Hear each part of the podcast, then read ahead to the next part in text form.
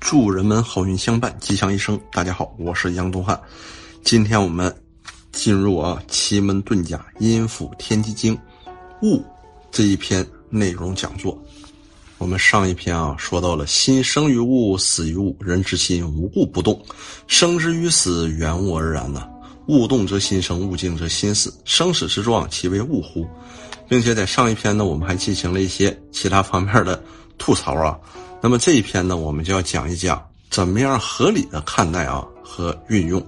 物与人之间的关系。那我们呢，在这个物啊下篇的讲座当中呢，主要讲四个模块的内容。第一个模块呢，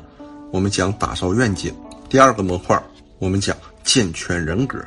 第三个模块。我们讲赏罚分明，第四个模块，我们讲实物并进。那么好啊，我们先进入第一个模块，叫打造愿景。像我们当代社会啊，管理成熟度高的，好像呢都是欧美人呐、日本人呐、香港人呐，都是这些。我们总是会在微信朋友圈啊，或者在一些网络的帖子上啊，看到啊，德国的工程师、美国的这些程序开发者、日本的管理模式和那些极致的员工，还有。每天高频率、快节奏、非常敬业的香港同胞们，实际上，坚定的人知道自己应该去做什么，目标清晰的人知道自己应该去怎么做。所有的人都是一样的。我们中国的职场成熟度、敬业精神也越来越成熟了。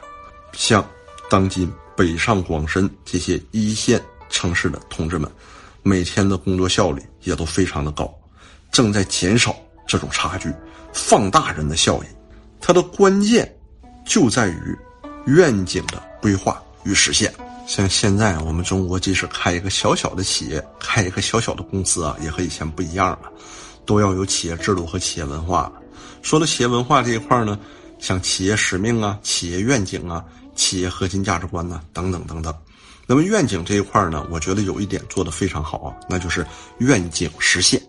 那这里的主要内容。就好像，当企业达成一个什么阶段性的目标的时候，那企业所有的目标参与者们会获得什么样的回报？是发奖金还是涨工资？是上保险还是分房分车等等？它的关键点就在于所有的参与者对你抛出的物质酬劳都要感兴趣，起码是要高于大家心中的那个预期的，不能低于那个预期。低于呢，那还不如不做，这是一种反作用。像我现在看啊，我看到的一些企业的愿景宣言，有些呢做的就非常好啊，可能是正规的这些培训公司啊给他们做下来的。像他顶上写的非常全面，哎，要打造几个千万富翁啊，要打造多少个百万富翁啊，要培养出多少个总裁级的人物啊，要培养出多少个职业经理人呐，只喊不做，那只是口号，只提出。不落实，那就是耍流氓。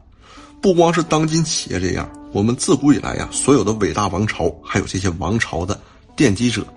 包括整个这个王朝啊，从开始到实现这一个系列的所有的参与者啊，他们也都有目的，啥呀？裂土分疆啊，封王封侯啊，这都是每个人都有的。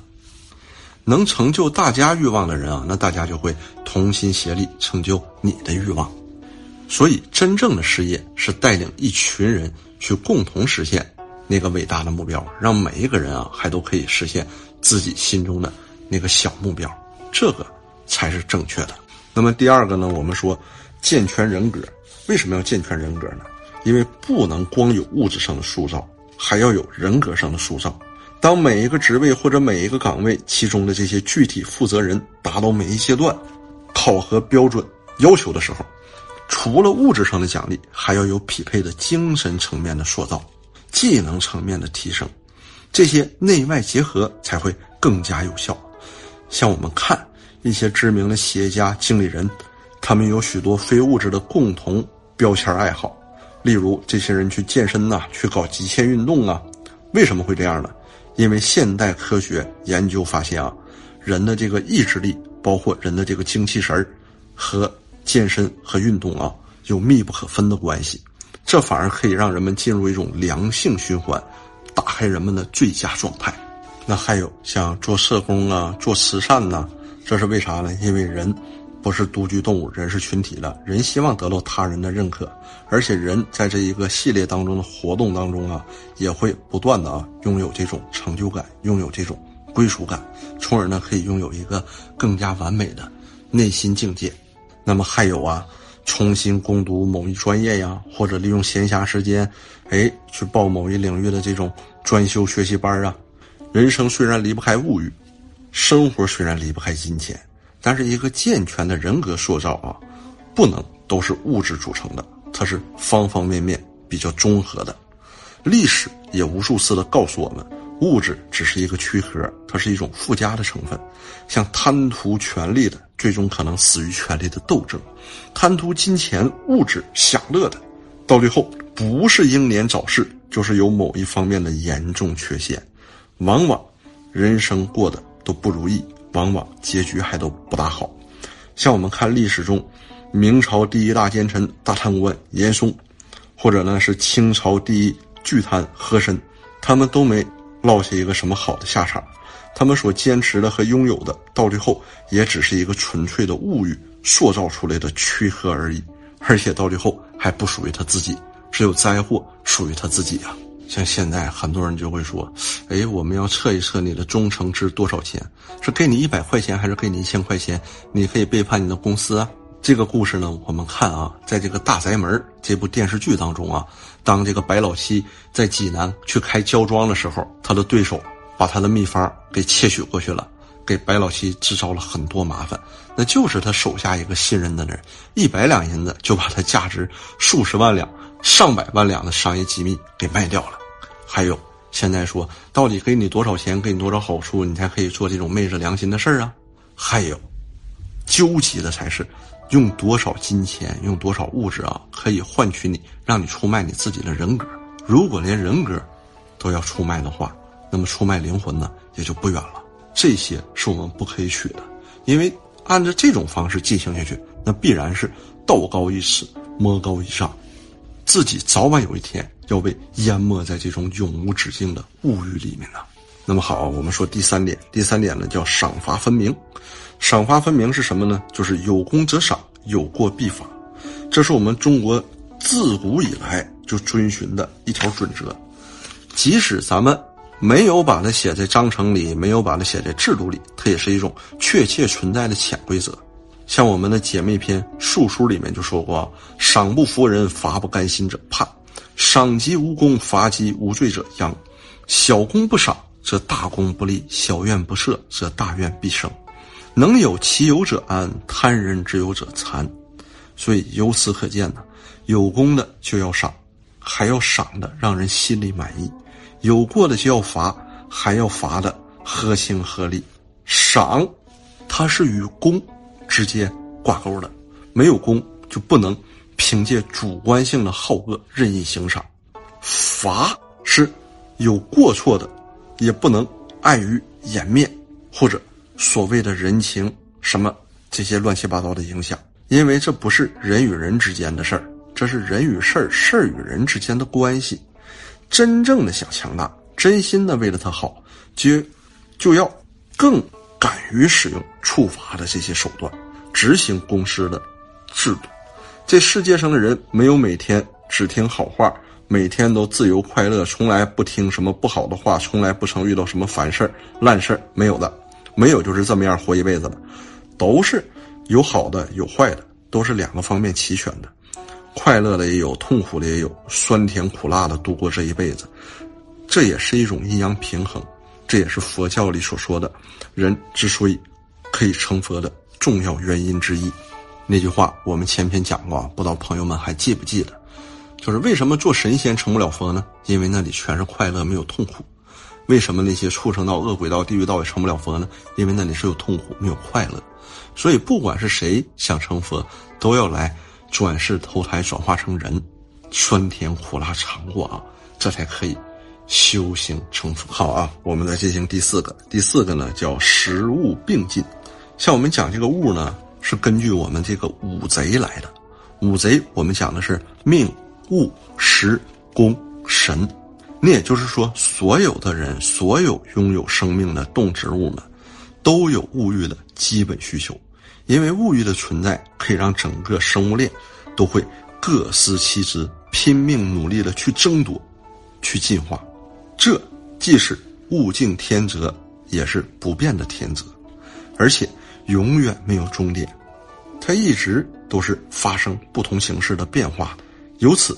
像命与物、物与食这之间的关系就显得格外重要。阴府经说：“人吃食物也得吃应季的食物，这才能起到调理养生、调节百害的作用。”还有句老话说的是“造化弄人”，这么说呢，我个人感觉啊，它比较宽泛。咱们呢，把它简单点那就是“食物弄人”。它既可以对人起到推动作用，也可以对人实施毁灭打击。你像我们这个呃清朝那段啊，鸦片战争以后，落后挨打。就是没有及时跟上世界主流的步伐，因为欧洲人的强烈欲望与企图心，他们爆发了第二次工业革命，像时代与物欲都发生了一个本质上的变化，而那个时候的我们呢，还在坐井观天，抱着自己的一亩三分地儿，享乐的继续享乐，痛苦的继续痛苦，既没有去参与，也没有去跟随，才使得落后了人家将近一个世纪，才造成了这种。贫弱差距导致了这样的弱肉强食，才受到的这种压迫剥削，才酿成了这一部惨剧啊！就包括啊，我们今天也一样。你看，人家用网络，人家用软件，人家用智能，人家用机器去实现财富的获取，去实现物欲的追求。如果我们没有与时俱进，引领时代或者参与时代变革，一样还会继续落后啊！落后就会继续贫穷，贫穷还会继续挨打。真正有智慧的人都是提前下手，领先整个时代的，而不是混吃等死，等着被时代淘汰。例如，我们网上传的美国的“二零四六”计划，据说是在二零四六年的时候，美国所有的公民都要普及博士学位，即使是种地的农民、扫地的工人一样。都是有高学历者，是这个世界上同类工种当中最优秀的人。还有像我们中国，前些天我们看这个呃微信呐，还有网络呀发的这个新闻，在二零三零年我们也要实现人工智能这个方面做到世界领先。这也一样啊，这是一个跨时代的宏伟计划，因为这就是一场新的工业革命啊！要是你没有这个觉悟，即使。你跟着时代的伙伴们在马拉松赛场上跑了好几十圈了，撩了好几十年了，也就因为这十几年的消极怠慢和懒惰再次变化而导致落后，你就会在不远的将来在现实世界当中亲自参与一场《魔鬼终结者》的真人版电影。还好啊，我们现在有这个觉悟，我们提前开始行动了。那即使这个电影上演呢，我们也不大可能是悲剧的那一方啊。实际呢，我们中国人呢是最有智慧的，就包括在物与物之间的比拼当中呢，我们往往啊，我们的古人下手呢极为精准。你看啊，我们当时看楚汉的时候，刘邦打进咸阳城的时候，萧何萧大人居然也跟着乱兵去抢东西了。刘邦一听就非常诧异啊，后来等看到萧何了，萧何回来了，才跟他说，他确实去抢东西了，但他抢的呢。是当时大秦图书馆的典藏，是大秦所有那些官方和政府的各种文件和各种纪要、各种记录啊，那里记录着大秦帝国的领土面积、人口、粮饷、税收，一切等等啊。还有啊，就包括我们当时说抗日战争胜利以后，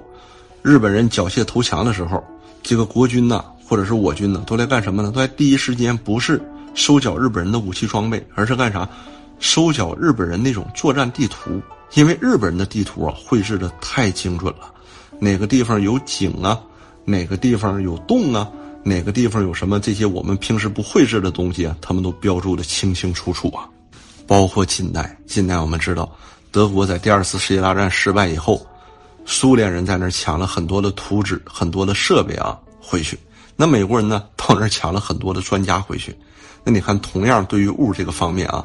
那么美国人在那一点上呢，就胜了苏联人这么一筹啊。那还好啊，我们当今中国呢，也是，哎，变得更加具有大智慧了。你看我们现在不管是我们的这个呃航母啊，还是我们的战斗机啊，还是我们的核潜艇啊，还有我们的飞机发动机啊，我们大家可以看啊，现在真是啊，据说呢，生产这些什么导弹驱逐舰呐，就跟下饺子一样。这原因是因为什么呢？也很简单啊，我们看一看，我们在新闻上、在网络上就可以看到啊，哎，乌克兰来的工程师们，乌克兰来的科学家们，因为乌克兰和俄罗斯打仗，乌克兰的经济不好，乌克兰的很多科技型人才没有地方去发挥，那正好我们需要，我们给他们重金，我们聘用他们啊，这是俩好嘎一好的事情啊，这由此可见，我们中国人的智慧啊，自古以来啊，一直到今天都没有把这个事儿。给扔了，也没有把这个智慧给忘了。这也是待人接物啊，一定呢 要眼光独到，一定要拿捏的精准呐。那么好啊，本讲内容呢到此结束。欢迎朋友们给我们留言，也欢迎朋友们帮助我们转发，更欢迎朋友们关注我们的微信公众账号“预测大师”。我是杨东汉，谢谢朋友们，我们下期再见。